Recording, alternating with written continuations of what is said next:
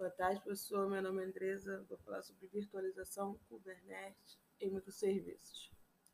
A virtualização é uma técnica que permite a criação de uma máquina virtual para funcionar dentro de um sistema de PC, por exemplo, o Windows 10. O processo é utilizado, portanto, tanto por, por usuários comuns como profissionais de TI.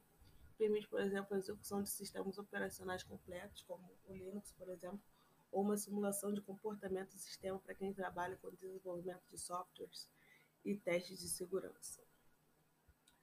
Já o Kubernetes é uma plataforma de código aberto, open source, que agrega automação aos processos de containerização. Dessa forma, é possível eliminar a maior parte das operações consideradas manuais na hora de montar a infraestrutura online, bem como escalonar as aplicações em seus containers. Resumindo, se você quiser agrupar os hosts implementados nos containers em clusters, o Kubernetes entregará ferramentas para que o gerenciamento seja mais simples, facilitando a orquestração deles.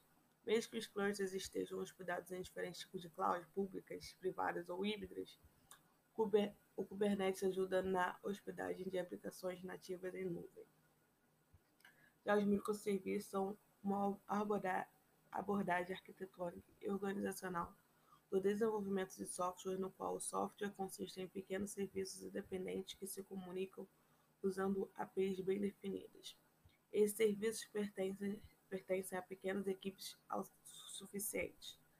As arquiteturas de microserviços facilitam a escalabilidade e agilizam o desenvolvimento de aplicativos, habilitando a inovação e acelerando o tempo de introdução de novos recursos no mercado.